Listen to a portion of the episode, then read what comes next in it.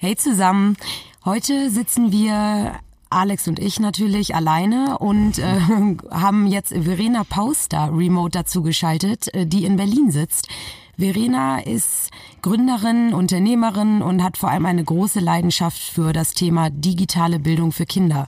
Und unter anderem hat Verena im Zuge der Corona-Krise und ähm, der ganzen Homeschooling-Geschichte, denn leider sind ja Kitas, Schulen etc. geschlossen, eine Website ins Leben gerufen, homeschooling-corona.com auf der man eine wachsende Sammlung digitaler Bildungsangebote in Form von Programmen, Apps, Tools und ganz vielen Tipps für zu Hause, äh, für die Eltern, die Lehrkräfte und natürlich die Schüler findet. Und mit dir, liebe Verena, hallo erstmal, wollen wir heute mit dir über ganz viele Tipps eben für die Eltern und Schüler, die gerade in der ja, schwierigen Lage sind, dass sie eben nicht in der Schule sein können, reden. Und deswegen freuen wir uns ja, total, dass du dabei bist. Genau, du kannst ja noch mal ein bisschen erzählen. Ich meinte eben schon, das Thema ja digitale Bildung für Kinder liegt dir ja schon sehr lange am Herzen und ähm, ich würde sagen, mit dieser Website, die du da jetzt ins Leben gerufen hast, hast du ja wirklich ja, bist du eine riesen Unterstützung für all die Eltern, die jetzt, wie gesagt, zu Hause sind und quasi ihre Kids unterrichten müssen. Erzähl mhm. uns mal ein bisschen was von dem Projekt. Ja, also ich glaube, wenn du selber Mutter bist und dich schon so lange damit beschäftigt hast, dann war einfach klar, das kann jetzt mein Beitrag sein. Jeder guckt, glaube ich, gerade bei sich, wie kann er die Krise etwas erträglicher machen, nicht nur für sich selber, sondern auch für sein Umfeld. Und dann war das wahrscheinlich äh, der logischste Weg bei mir, zu sagen, das, was ich eigentlich im Kopf habe, was man jetzt alles zu Hause machen und nutzen könnte, das muss ich in irgendeiner Form ähm, teilbar machen. Und so ist Homeschooling Corona entstanden. Ehrlich gesagt, innerhalb von drei Tagen, weil die Bundesregierung einen Hackathon gemacht hat letztes Wochenende. Und das hat mich inspiriert zu sagen, komm, ich mache meinen mini-eigenen Hackathon und mache von Montag bis Mittwoch eine Website äh, fertig. Und das Ergebnis ist homeschooling-corona.com. Und genau, wie ich eben schon meinte, auf dieser Website findet man eben super viele digitale Bildungsangebote. Das heißt, mhm. es gibt verschiedene Apps. Du hast ja auch schon ähm, Apps für Kinder äh, gegründet, beziehungsweise die gibt es schon, mhm. zum Beispiel Fox and Sheep, äh, wer es kennt. Mhm. Ähm, total süße Angebote da auf jeden Fall. Und eben auch Tools und Tipps für zu Hause. Mhm. Das heißt, erzähl mal ein bisschen, wie diese Website aufgebaut ist. Ähm, viele ja. haben natürlich jetzt davon schon mitbekommen. Also man findet das mittlerweile überall und auch das Elternnetzwerk äh, teilt das ja auch fleißig. Wie ist diese Website aufgebaut und wie unterstützt sie Eltern und Lehrkräfte in der derzeitigen Situation? Genau, also ich habe eigentlich angefangen mit den Tipps und gesagt, was muss man erstmal für eine Lernumgebung für sein Kind zu Hause schaffen, wirklich, weil das ist, glaube ich, ganz wichtig, nicht jeder Haushalt zu Hause hat gerade die Möglichkeit, seinem Kind ein eigenes Gerät hinzustellen. Und mhm. ich meine jetzt kein Smartphone, sondern einen Laptop oder einen Desktop, die sind häufig nicht über ähm, und schon gar nicht, wenn man mehrere Kinder hat. Ähm, das heißt, das ist natürlich ein Ideal-Setup, was ich da beschreibe, aber wo ich einfach Tipps gebe, auch für Eltern so, so kleine Tipps wie, wir arbeiten ja auch alle parallel im Homeoffice. Und wenn dein Kind jetzt permanent Mama oder Papa ruft, dann, dann funktioniert ja gar nichts mehr. Also wie kann man so eine Art Sprechstunde einrichten und sagen, ich setze mich zu Beginn jeder Unterrichtsstunde mit dir zehn Minuten hin. Wir besprechen alles, was du jetzt zu tun hast. Und dann machst du erstmal 40 bis 50 Minuten alleine und machst auch Fehler und verstehst auch manche Sachen falsch. Und dann nach der Stunde äh, oder mittags gebündelt gehen wir es durch. Weil was auch wichtig ist, ist, das Kind soll schon noch eigenständig lernen. Das wird ja auch nicht in der Schule permanent eins zu eins betreut. Und, ähm, und den Anspruch können wir gerade nicht haben, wenn wir parallel auch noch arbeiten müssen. Mhm. Das heißt, mit den Tipps habe ich angefangen. Dann habe ich gesagt, wir müssen einmal die Lernangebote, die es gibt, clustern nach Themen, was sind Kommunikationsplattformen, was sind äh, fachspezifische Inhalte für Mathe oder äh, Musik, Sprachen, Lesen. Und als drittes, ähm, wie kann man so tägliche Challenges äh, einstellen, die so ein bisschen zeigen, wie nutze ich denn jetzt das Tool? Weil das eine ist zu sagen, es gibt eine Stop-Motion-Studio-App. Hm. Und das andere ist aber mal ein Beispiel zu zeigen, was man mit der machen kann. Und ich glaube, die letzte Kategorie ist ganz wichtig, weil Eltern sich häufig selber noch nicht mit den Inhalten beschäftigt haben oder beschäftigen mussten, dass die eben schnelle Soforthilfe bekommen, weil die Zeit eben gerade knapp ist, weil man so viel in den Tag gerade unterbringen muss. Ja, und zumal Stichwort ähm, digitale Bildung. Also ich gehe mal davon aus, dass ganz viele Schulen eben nicht äh, dieser Situation gewappnet waren und dann mit äh, digitalen Lehrplänen oder Angeboten gleich um die Ecke kamen und die den Eltern mitgegeben haben, richtig? Das heißt, Absolut, viele Eltern ja. wissen ja gar nicht, klar sind sie up-to-date, ähm, was den Lehrplan vielleicht der Kids angeht, wie so ein Schultag aussieht, aber den jetzt selbst zu gestalten, ähm, genau. Das ist ja mal wieder was völlig anderes. Wie, wie hilft man denn da den Eltern, die von der Schule nichts mitbekommen haben? Absolut. Und das muss man wirklich so sehen. Ich kenne wirklich die ganze Bandbreite von Eltern, die einen sagen, der Lehrer hat noch nicht mal eine E-Mail-Adresse. Das heißt, die telefonieren vom Festnetz mit dem Lehrer, die Elternsprecher und verteilen dann die Infos an die anderen Eltern. Also das ist mal das eine Extrem, ähm, bis hin zu dem positiven Extrem, dass es virtuelle Klassenräume gibt, wo der Lehrer live zugeschaltet ist, seine Inhalte einstellt, Aufgaben und, und, und sozusagen nicht in Echtzeit, aber ziemlich in Echtzeit Feedback äh, an die Schüler gibt. So, die ganze Bandbreite ist da. Und für Eltern ist einfach eine große Hilfestellung und die, die habe ich eben auch auf der Seite versucht zu zeigen, bringt Struktur in den Tag und die Woche, denn sonst seid ihr jeden Morgen wieder gefragt zu sagen, so wie machen wir das heute, mhm. wer macht was äh, und, und das ist einfach, das überfordert einen. Wir sind jetzt in Woche drei und zumindest ich bin alle ähm, und platt, weil es einfach so eine Belastung ist, wenn du mehrere Schulkinder auch noch hast, die unterschiedlichen Stoff haben, die mhm. womöglich auch noch auf unterschiedliche Schulen gehen, ja. weil der eine in der Grundschule ist und der andere in der weiterführenden Schule, dann musst du einfach simplifizieren. Und, und das kann eben sein, zu sagen, der Tag folgt immer dem gleichen Rhythmus und wir müssen es jetzt von Seiten der Schulen und Lehrer schaffen, dass mehr Interaktion stattfinden kann, weil in Woche drei laufen die Kinder leer. Also mein Sohn, der Neunjährige, der skypt gerade jetzt zum ersten Mal mit seiner Klasse und der konnte kaum einschlafen gestern Abend vor Aufregung. Ja weil der einfach seine Freunde vermisst, der vermisste vermisst den Austausch, der möchte die mal wieder sehen. Äh, die sitzen da seit drei Wochen einsam vorm Desktop. Das, äh, ja, das ist kein Dauerzustand. Ja, und wie sie, der Skype-Call zum Beispiel, also wie sieht zum Beispiel ein Schultag aus? Du sagst, du hast jetzt, genau, du hast ja drei Kids und dein Sohn ist mhm. neun. Wie sieht zum Beispiel, wie hast du mit ihm jetzt einen Schultag strukturiert? Ja, also die wachen morgens so irgendwie um acht auf, dann gibt's Frühstück und um 8.30 Uhr, 8.45 Uhr setzen die sich, also sie sind zwölf und neun, die schulpflichtigen Jungs, setzen die sich jeweils an ihren Schreibtisch. Und dann machen wir zusammen eine Tagesübersicht, aus welche Fächer hast du heute, was haben die Lehrer geschickt, äh, lesen uns das einmal alles durch, weißt du, was du hier machen musst. Und dann sagen wir so, jetzt bis elf ist der erste Block, da machen wir jetzt mal Mathe und Deutsch oder legen irgendwas fest.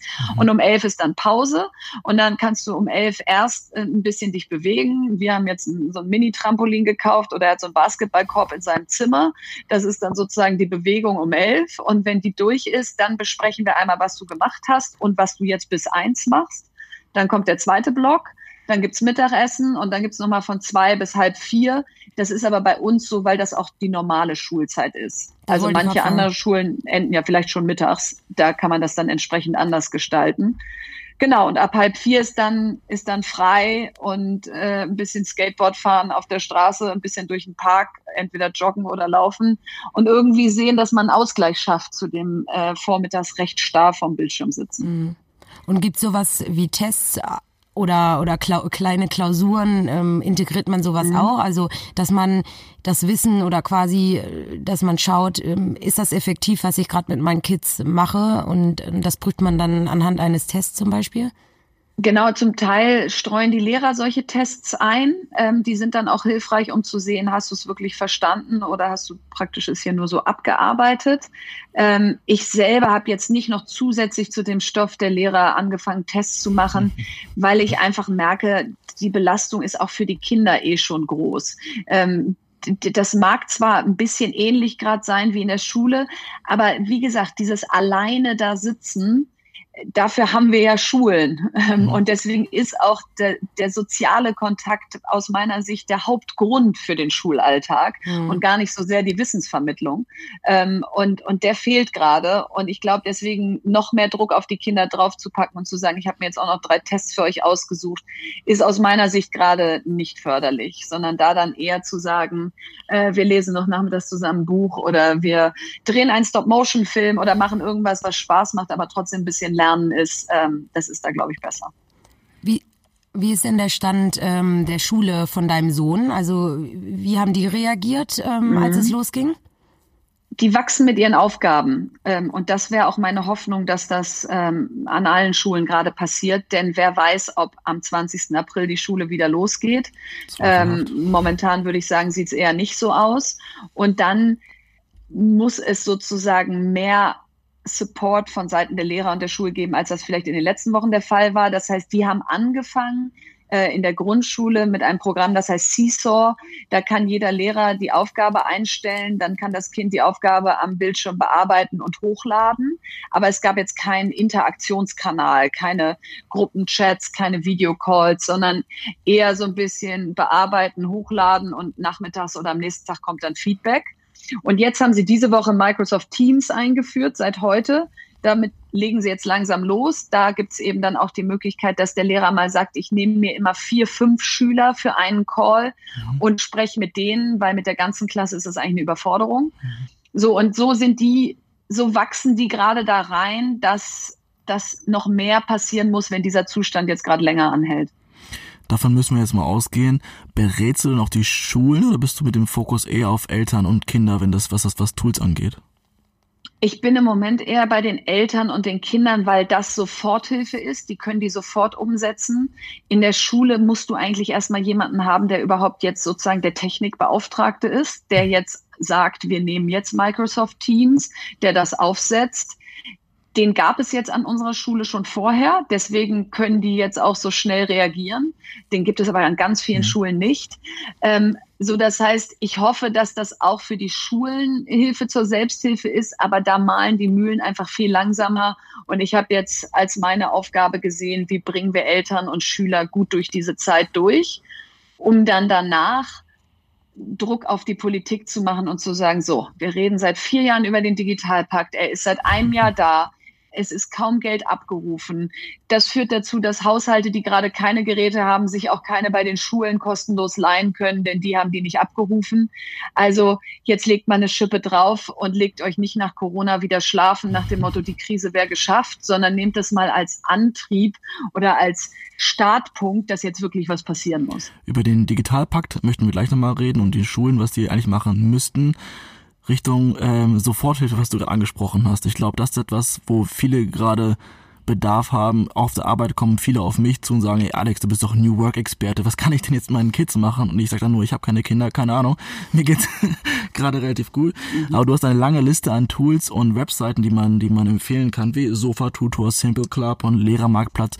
Kannst du da ein paar mal herauspicken und sagen, welche du vielleicht nutzt und die jetzt ja. gerade möglichst direkt die Eltern und die Kinder dabei unterstützen, zu Hause zu lernen und zu arbeiten?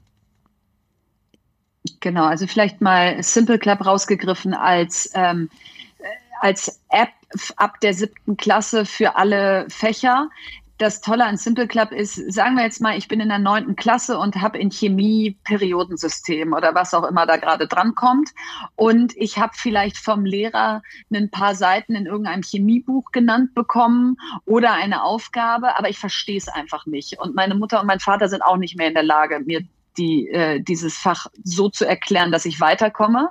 Ähm, dann kannst du da eben sehr gezielt sagen, siebte Klasse, Berlin, Chemie, Periodensystem oder neunte Klasse. Und dann ähm, hast du da Videos, die das sehr einfach erklären. Du hast Übungsaufgaben, du hast Tests ähm, bis hoch zum Abitur. Also es ist im Prinzip wie so ein virtueller Lehrer. So, und das kann vielen Schülern gerade helfen, wenn ihre Eltern einfach gerade keinen Support liefern können. Das ist im Prinzip äh, bei Sofa Tutor genauso.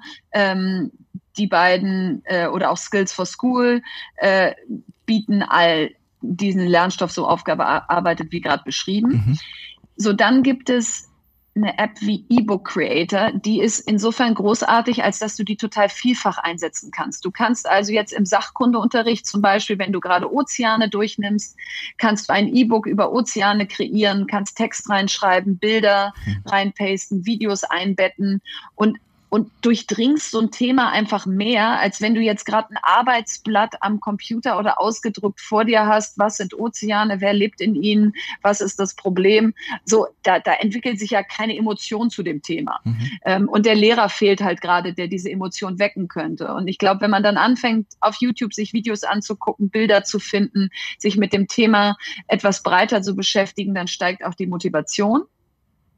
So, und dann als drittes Beispiel vielleicht mal Khan Academy, ähm, was im Prinzip so ein bisschen wie Simple Club gerade ist, nur hauptsächlich für Mathe.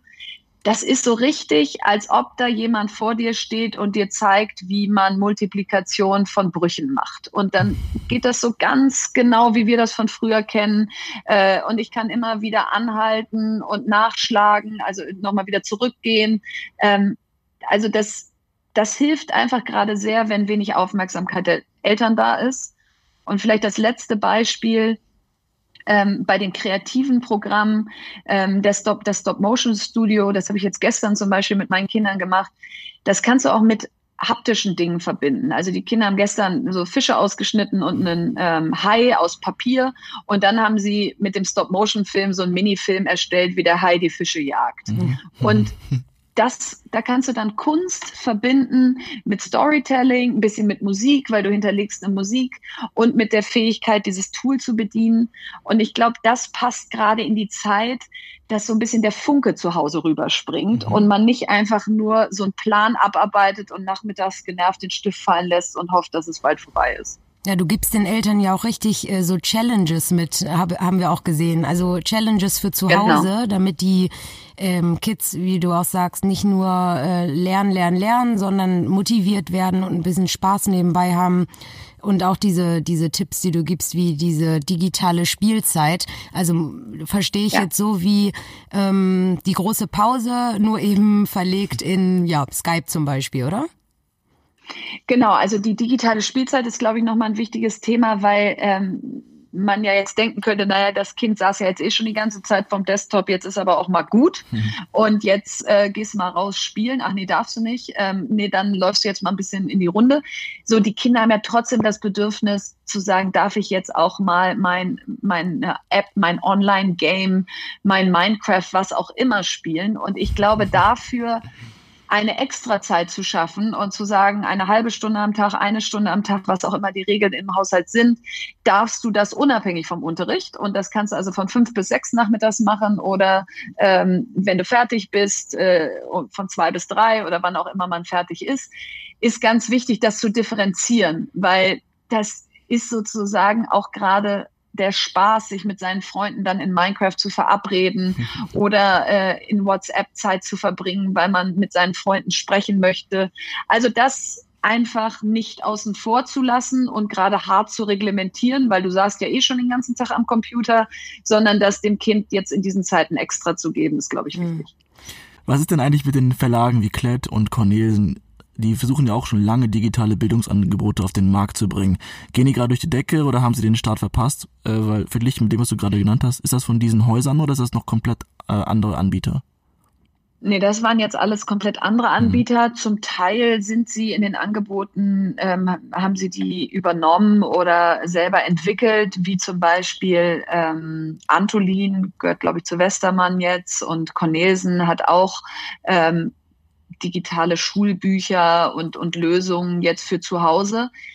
Das Ding ist einfach, die, du, du sägst nie den Ast ab, auf dem du sitzt. Und die Verlage fahren immer noch sehr gut mit ihrem Angebot der letzten 50 Jahre. Das haben sie natürlich immer mal geupdatet und so, aber sie verkaufen eben hauptsächlich noch analoge Lernmaterialien in die Schulen. Und natürlich baust du dann einen Digitalzweig auf, aber nicht mit der gleichen Konsequenz, wie wenn du von jetzt an Unterricht neu denkst. Und mhm. deswegen haben die auch Lösungen, aber bestimmt nicht die besten. Und die gehen auch aus meiner Sicht gerade nicht durch die Decke, ähm, weil eben die, die von Anfang an konsequent die Lösung digital gedacht haben, jetzt einfach das bessere Angebot äh, in dieser Krise gerade haben. ja, die werden das sicher jetzt auch nehmen, um da eine Schippe draufzulegen in Zukunft. Aber aktuell ähm, gibt es da einfach noch auf dem freien Markt sozusagen bessere Lösungen. Aber um nochmal auf dieses Thema digitale Lösungen zu kommen. Klar, ähm, digital ist wichtig und wir leben in einer Welt, wo vieles möglich ist. Jetzt, jetzt mal nur zu einem Worst Case. Angenommen, da ist eine Familie, ich weiß nicht, in einem kleinen bayerischen Örtchen, Vorstadt, ähm, die eben nicht diese Digital Natives, äh, die Kids auch nicht sind und die haben das in der Schule nicht gelernt und die Eltern sind auch eher traditionell und ähm, nicht gerade online-affin.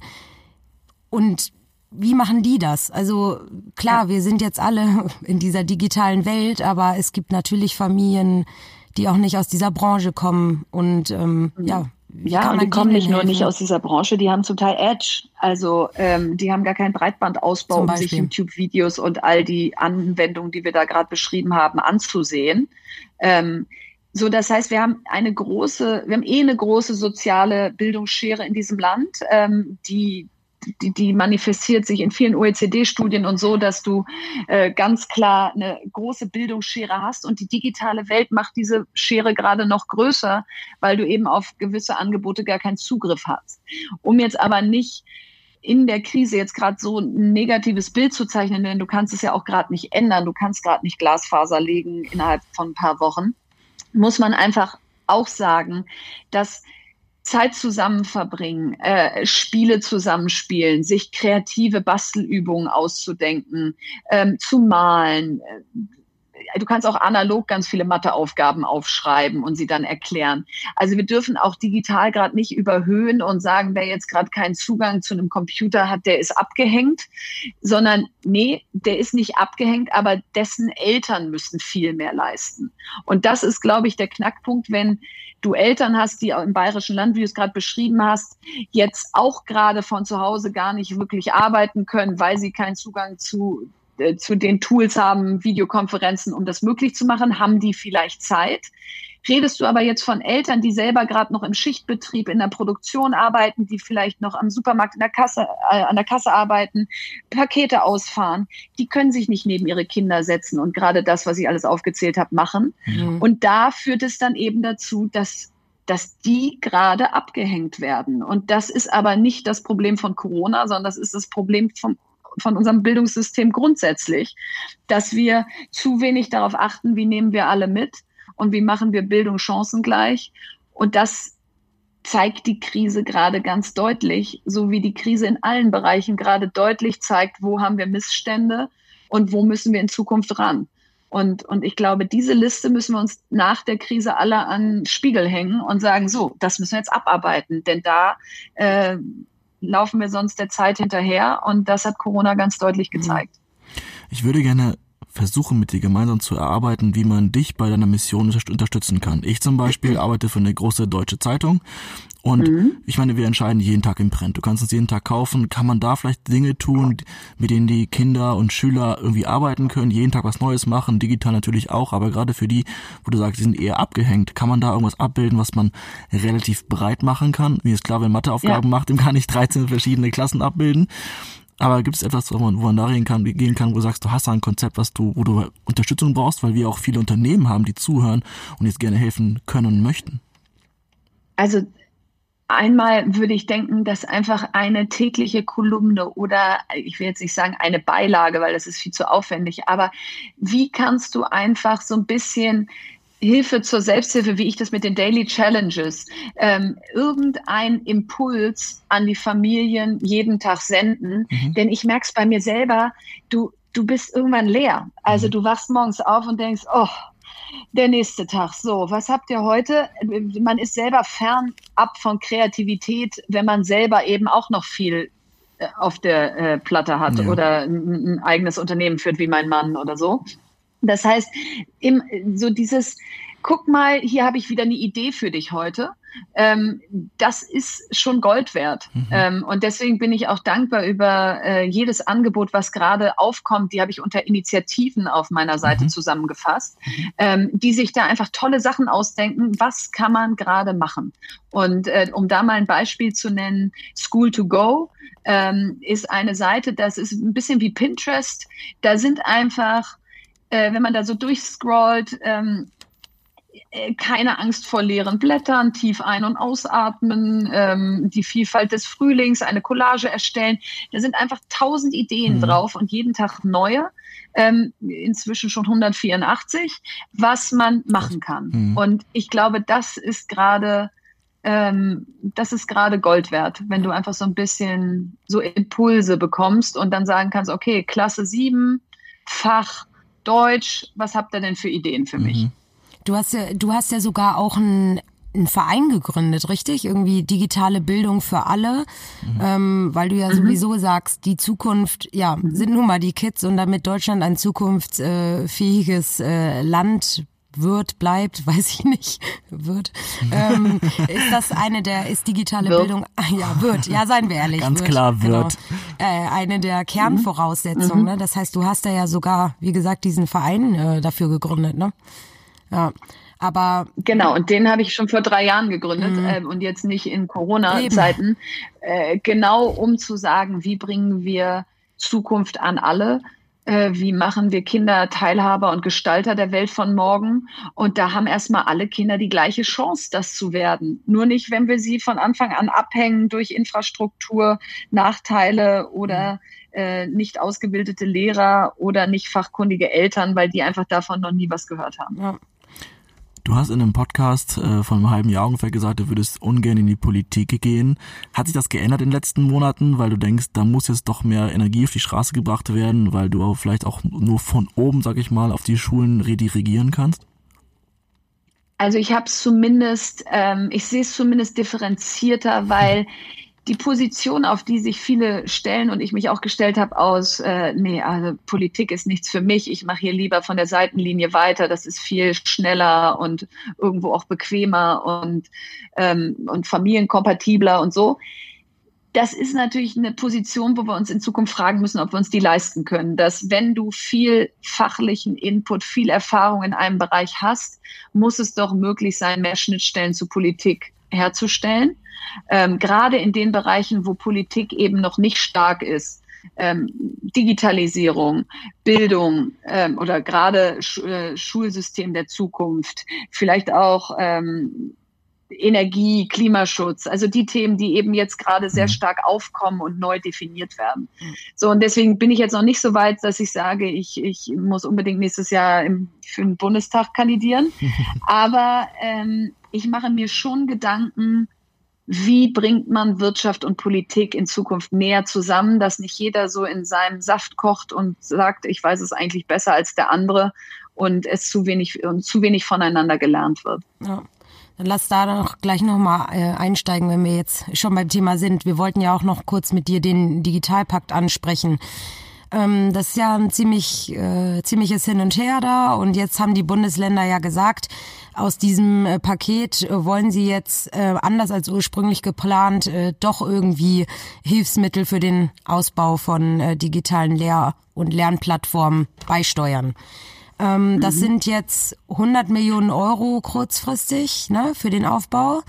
Mhm. Ähm, ja, der, das Paket ist aber ja auch viel größer. Ähm, und du hast auf deiner Website, das habe ich auch gesehen in dem, in dem Blog, ja, offene Fragen auch tatsächlich schon formuliert, ähm, ja, was denn mit, diesen, mit diesem Paket da jetzt passieren soll. Ähm, wie stehst du zu dem ja. Beschluss jetzt? Also es sind ja genau zwei Themen. Einmal der Digitalpakt an sich, mhm. der ist eigentlich für digitale Infrastruktur da, also Geräte, WLAN, Systemadministration können die Länder abrufen und dann bei sich umsetzen, müssen dafür Medienkonzepte erstellen, müssen zeigen und sagen, wie sie die Lehrer ausbilden, müssen also Voraussetzungen erfüllen, um dieses Geld abzurufen. Das hat bisher noch kaum stattgefunden. Ich glaube, die Zahl ist irgendwie 20 Millionen Euro von dreieinhalb Milliarden wurden innerhalb eines Jahres abgerufen, also nichts. Und äh, da ist so ein bisschen die Frage, äh, ich glaube nicht, dass das nicht abgerufen wurde, weil es nicht gebraucht wird, sondern weil wir es einfach wieder so kompliziert gemacht haben und so kleinteilig. Jede Kommune, jeder Schulträger rätselt gerade für sich alleine, was er da jetzt in dieses Medienkonzept schreiben soll. Statt dass es eine Plattform gibt, wie viele Schüler hast du? Was für eine technische Infrastruktur hast du schon? Hast du einen Lehrer, der schon für das Thema prädestiniert ist? Hast du ihn nicht? Habt ihr schon ein Medienkonzept oder nicht? Und dann kommt unten was raus. Ähm, dann kommt raus, du hast folgenden Bedarf. Diesen Bedarf können wir aus dem Digitalpakt decken. Bei diesem Bedarf wende dich bitte an XYZ oder wir schicken dir einen Berater. Also da ist gefühlt einmal sozusagen dieser Digitalpakt in den Raum gestellt worden und jetzt äh, hält auch keiner mehr nach, wieso der eigentlich nicht abgerufen wird. So, das ist meine kritische Meinung äh, dazu. Und zu diesen 100 Millionen, die jetzt ähm, freigegeben wurden, dass sie eben nicht nur in Infrastruktur, sondern auch in Inhalte fließen dürfen. Das klingt super. Und jetzt sag mir doch mal praktisch, und was passiert jetzt? Also ja. der, die, der Bund gibt diese 100 Millionen nicht aus, sondern die Länder. Die müssen die also abrufen beim Bund. Und wie? Wofür? Welches Formular? Was muss ich da reinschreiben? Es ist alles unklar. Es gibt keinen Prozess, es gibt kein Portal, es gibt gar nichts, sondern das ist jetzt einfach mal eine gute Schlagzeile. Und mhm. das ist das Problem von Politik. Sie sind keine Operator. Sie geben große Budgets, stellen sie in den Raum, wie mhm. jetzt auch bei der Wirtschaft. Und wenn du dann aber mal guckst, ein befreundetes Unternehmen gerade hat hier so ein Wirtschaftsförderungspaket, äh, wollte es beantragen und war der 109.000. in der Schlange. So, also das heißt, es ist immer noch ein großer Unterschied zwischen in der Zeitung steht, wir geben Milliarden für kleine Gastrobetriebe und irgendein Gastrobetrieb kriegt tatsächlich auch mal 10.000 Euro. Und diese Gefahr droht jetzt eben beim Digitalpakt auch. Und da müssen die Politiker sich mehr verantworten. Da müssen sie mehr sagen, wie dieses Geld jetzt eigentlich ausgegeben werden soll. Denn sonst ist es doch einfach nur ein leeres Versprechen. Ja, und ich möchte da ehrlich gesagt gar nicht wissen, äh, wie, wie jemand wie du ähm, da äh, gerade drüber denkt. Also hast du ja gerade eben mit uns geteilt, aber du treibst dieses Thema ja schon seit Jahren voran. Jetzt haben wir natürlich, keiner hat damit gerechnet, dass das mit so einer Krise jetzt äh, passiert. Aber jetzt sind wir an dem Punkt, wo man schon, sage ich mal, startklar hätte sein können, beziehungsweise besser aufgestellt. Und ja, jetzt Total. sind wir das nicht. Und jetzt ist, ist es alles auf Hochdruck. Ähm, und ähm, es muss jetzt passieren. Ähm, ja, das ist natürlich irgendwie, das ärgert dich wahrscheinlich sowieso enorm, oder? Du, das könntest du jetzt ja noch als Chance sehen und sagen, jetzt gibt es halt mal so einen externen Schock, mhm. dass es wirklich passieren muss. Ähm, wenn das jetzt dazu führt, dass wir post-Corona plötzlich nicht mehr Meetings, Erkenntnisrunden und Stuhlkreise haben, sondern dass wir jetzt sagen, so, alle Erkenntnis ist da. Und jetzt machen wir mit der genau gleichen Schnelligkeit Soforthilfe für die Schulen, ähm, obwohl keine Krise mehr drohen mag, so das denn so ist. Dann wäre das ja noch gut. Und dann würde ich auch gar nicht mit der aktuellen Situation hadern, sondern sagen, es ist, wie es ist und das hat jetzt wenigstens zu dem Durchbruch bei dem Thema geführt. Mhm. Meine Prognose ist aber, dass sobald wir durch sind mit der Krise und alle wieder in der Schule sind, mhm. wir uns de facto wieder schlafen legen und sagen, so, Krise gemeistert, äh, jetzt äh, müssen wir erstmal unsere Wunden lecken und dann ist ja auch schon wieder Wahlkampf mhm. und äh, jetzt sagt ja auch gerade keiner mehr, oh, oh, oh, äh, wieso funktioniert denn das alles gerade so schlecht? So, also mein, meine Angst ist, dass wieder nichts passiert und dann würde mich das extrem sauer machen. Ähm, jetzt gerade habe ich noch irgendwo den Optimismus in mir, dass das jetzt äh, der Wake-up-Call war, den wir alle brauchten. Nun ist ja noch ein bisschen Krise vor uns. Ich würde gerne wissen, kannst du das international vergleichen? Weil es klingt jetzt so, als wären wir mal wieder nicht optimal aufgestellt, gerade digital. Gibt es da vielleicht internationale Vorbilder, wahrscheinlich wieder Schweden? Ja, Skandinavien, klar. Ja. Genau, die es gerade richtig machen, die vielleicht auch auf Schulebene Dinge machen, die man kopieren, adaptieren kann als, als Schule hier oder als Land? Kennst du da was?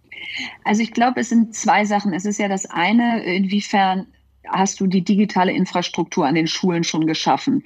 Das ist in Ländern wie Skandinavien, Estland, UK, aber auch Frankreich, USA, ähm, schon sehr viel stärker passiert als hier. Mhm. Das andere ist aber, inwiefern hast du Unterricht auch schon verändert? Und das ist ja auch das, was viele Bildungspädagogen, äh, Experten, Professoren gerade fordern. Die sagen gerade, hört mal auf, diese Tools und diese Programme so zu verherrlichen, denn die sind ja eigentlich nur ein weiteres Mittel der Wahl, um den gleichen Unterricht wie vorher zu machen, sondern denkt doch mal drüber nach, was sind eigentlich Zukunftskompetenzen und Unterrichtsformen, die wir in Zukunft brauchen, um Kinder auf die Welt von morgen vorzubereiten.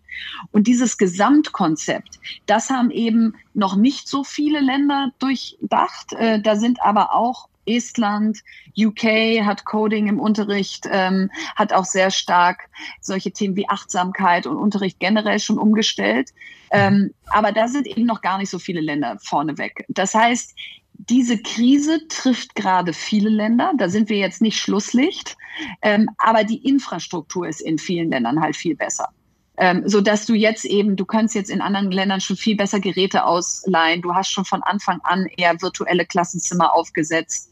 Ähm, die Hausaufgaben wurden bisher auch schon nicht mehr in Papierform ausgehändigt, sondern per E-Mail verschickt oder in, virtuelle Lernräume eingestellt. Also da sind die uns weit überlegen. Hast du, ähm, um zum Abschluss einmal zu kommen, äh, dein Wunsch genau ist, dass das ein Weckruf ist und ähm, nicht alle wenn wir Gott sei Dank alle gesund und äh, heil irgendwie durch diese Zeit kommen, ähm, sich wieder schlafen legen.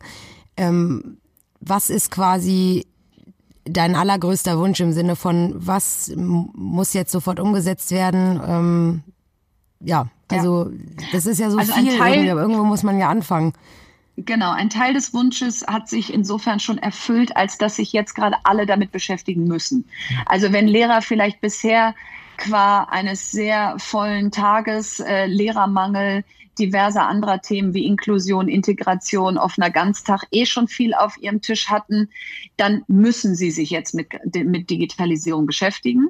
Und das führt meistens dazu, dass man Ängste abbaut, dass man Chancen sieht, dass man überrascht ist, dass da doch viel mehr gut ist als schlecht. Also wie immer, wenn man von was nicht versteht, guckt man dagegen an. Sobald man sich damit beschäftigt hat, beherrscht man es zumindest.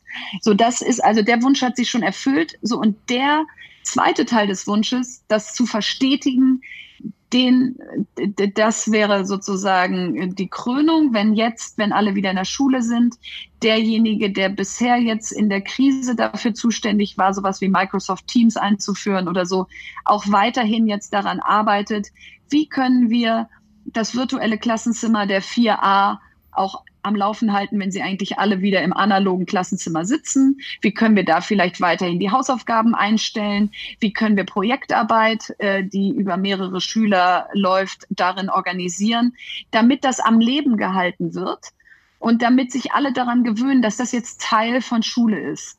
Und, ähm, und das ist aus meiner Sicht jetzt der Knackpunkt. Wird das passieren oder äh, fallen wir da wieder auf den Zustand vor Corona zurück? Ganz herzlichen Dank. Danke dir für deine Tipps, für den Ausblick, für deine Expertenmeinung. Ich würde sagen, wir machen noch einen Aufruf an alle Hörer und Hörerinnen. Falls da draußen noch Initiativen sind, die auf die Seite ja. von Verena kommen soll, bitte bei uns melden at stories at new-work.se und wir versuchen mal zu sammeln und wir freuen uns auch über, über Tipps und Tricks einfach, wie man den Haushalt zu Hause schafft mit den Kindern, mit den Lehrern, mit den Arbeiten, weil das liegt nach einer Mammutaufgabe und ja. ich glaube, nicht jeder schafft das so vorbildlich wie du, auch wenn du sagst, nach drei Wochen ist langsam die Luft raus. Du, ich habe auch meine Tiefpunkte. Mhm. äh, wirklich größter Respekt an euch alle, ähm, an alle mhm. Eltern, an alle Lehrer, Erzieher. Haltet durch, macht weiter so und äh, wir helfen, wo wir können. Super. Vielen Dank, liebe Vielen Verena. Dank. Mach's gut. Ciao. Ciao. Ciao. Stopp, stopp, stopp, stopp, stopp, stopp, stopp. Die nächste Story gibt's wieder am Mittwoch auf Spotify, iTunes, Soundcloud und so.